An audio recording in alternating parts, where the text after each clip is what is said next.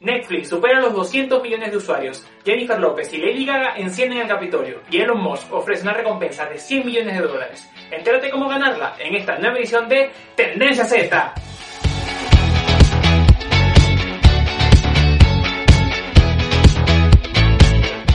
Netflix quiere seguir rompiendo récords, pero su competencia no se quiere quedar atrás. Según Sakata, la plataforma de streaming ha anunciado que en el último trimestre del año pasado se superaron los 200 millones de suscriptores, concretamente 203,7 millones a nivel mundial. Netflix es consciente que en el 2020 hemos vivido unas circunstancias extraordinarias, que ha hecho que su competencia crezca también. Warner estrenando todo su catálogo del año 2021 simultáneamente en cines y HBO Max, Disney presentando una gran cantidad de series de Star Wars que surtirán de contenido continuo a Disney Plus y la llegada en Estados Unidos de Paramount Plus para combinar el contenido de distintas plataformas de Viacom CBS son algunos de los contrincantes que Netflix tendrá que enfrentar para seguir en la cinta. Reed Hastings, CEO de Netflix, ha reconocido que es súper impresionante lo que Disney ha hecho y demuestra que los espectadores están dispuestos a pagar más por más contenido porque están ansiosos de buenas historias. Es cierto que las aspiraciones de Netflix son las de llegar a una audiencia más global, menos especializada que los fans de Disney, Marvel y Star Wars, pero en ese terreno con quien tiene que competir es con Amazon Prime Video y HBO Max, que prometen dar la talla.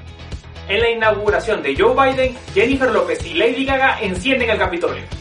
En el Inauguration Day, Jennifer López le hizo un homenaje a la unidad de Estados Unidos con la canción This Land is Your Land America, acompañado con un mensaje en español, una nación indivisible con libertad y justicia para todos. Con estas palabras, J-Lo se convierte en la primera persona que habla en otro idioma durante la ceremonia de toma de posesión en los Estados Unidos. Por su parte, Lady Gaga, con un atuendo que encendió las redes por su parecido a los personajes de la saga de los Juegos del Hambre, estuvo a cargo de cantar el himno de los Estados Unidos, para sorprender en una ceremonia que estuvo cargada de expectativa y memes de los atuendos de otras figuras de la política estadounidense como Bernie Sanders o Michelle Obama. El hombre más rico del mundo ofrece una recompensa por capturar dióxido de carbono.